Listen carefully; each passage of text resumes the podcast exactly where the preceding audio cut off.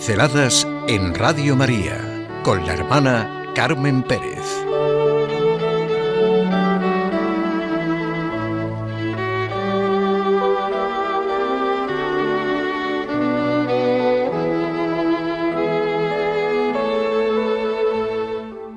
A la luz del maestro. Y a la luz del maestro no se vive de tópicos. Es que ha sido una conversación con un amigo ante la situación tan tremenda que estamos viviendo ideológicamente de la falta de sentido de la vida, de la falta del sentido sagrado de lo que es la vida, de lo que es la persona. Sí, es verdad, es fundamental en nuestra vida. A la luz del Maestro, a la luz de Cristo, no se vive de tópicos. ¿Vivimos de tópicos? ¿Nos dejamos invadir por los tópicos? Bueno, si quieren, primero pensamos un momento en el sentido de la palabra tópico, que claro, desde un punto de vista, pues es positivo, son lugares comunes que hemos convertido en fórmulas o clichés y admitidos a los que acudimos para, para expresar hechos, situaciones o vivencias muy puntuales, yo qué sé, pues el carpet diem, una amistad verdadera, bueno, son verdaderamente frases que tenemos muchas y bien, en ese sentido, pues claro, los tópicos son gráficos, expresan de manera universal y personal lo que sentimos.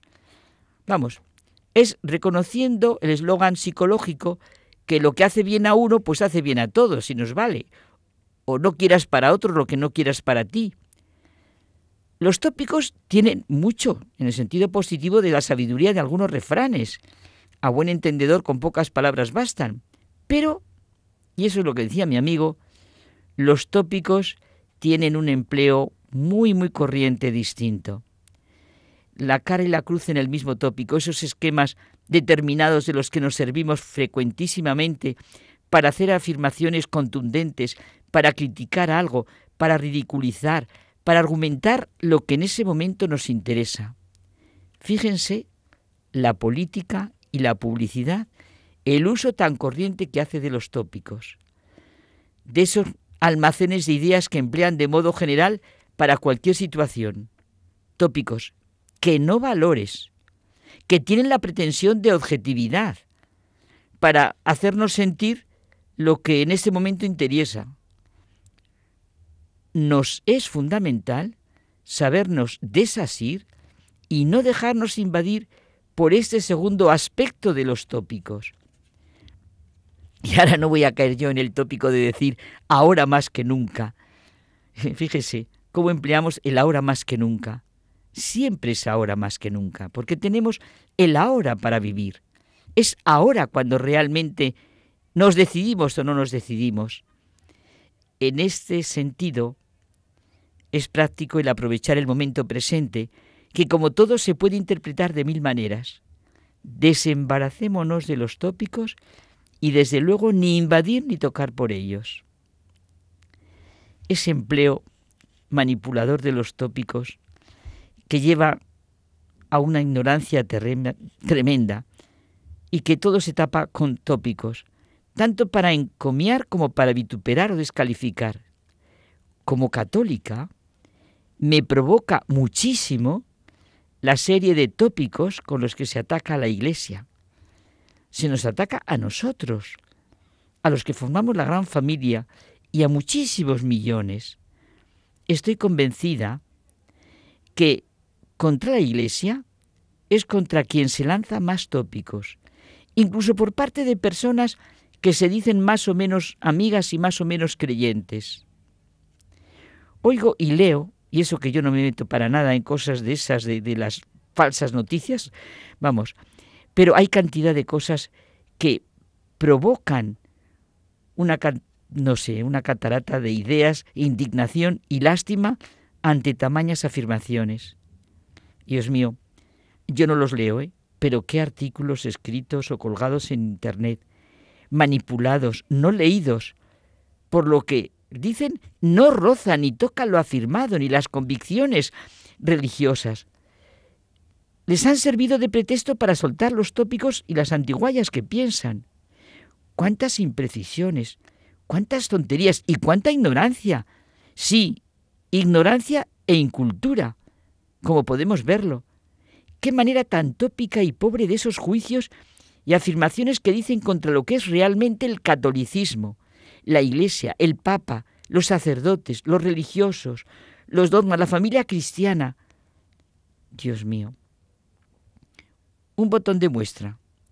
El cristianismo, dicen, como todas las, como todas las religiones teocráticas, es nefasto. Los católicos lo que tienen que hacer es encerrarse en sus iglesias. Para empezar, ¿qué entienden por religiones teocráticas y por cristianismo? ¿Saben lo que realmente es la religión cristiana? ¿Saben lo que es el cristianismo? ¿Saben qué son los lugares llamados iglesias y qué se, y qué se vive y qué se celebra?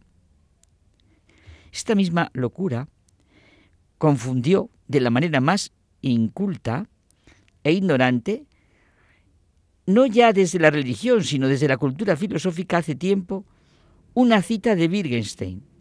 Fue una locutora.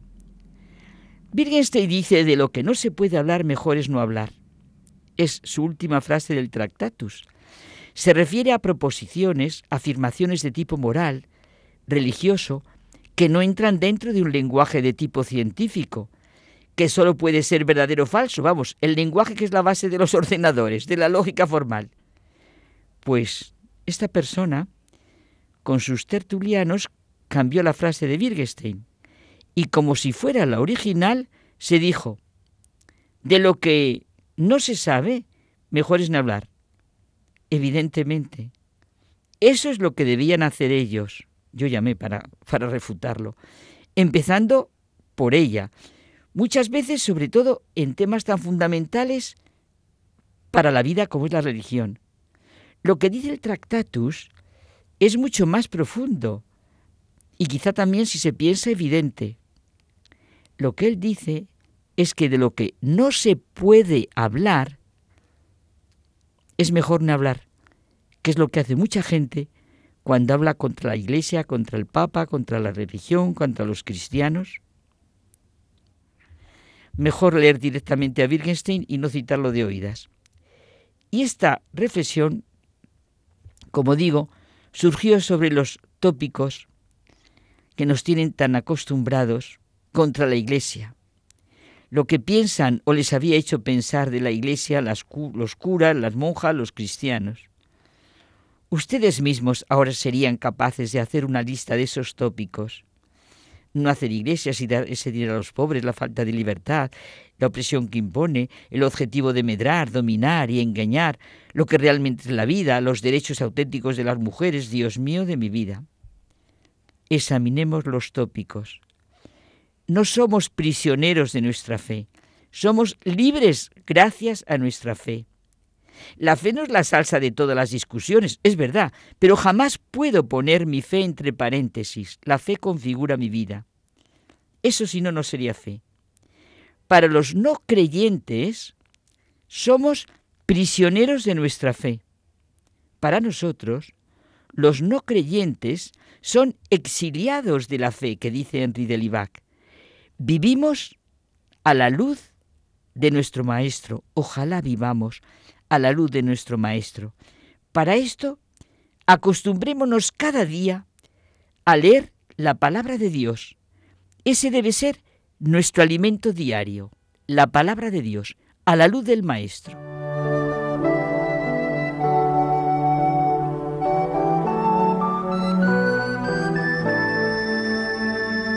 Pinceladas en Radio María con la hermana Carmen Pérez.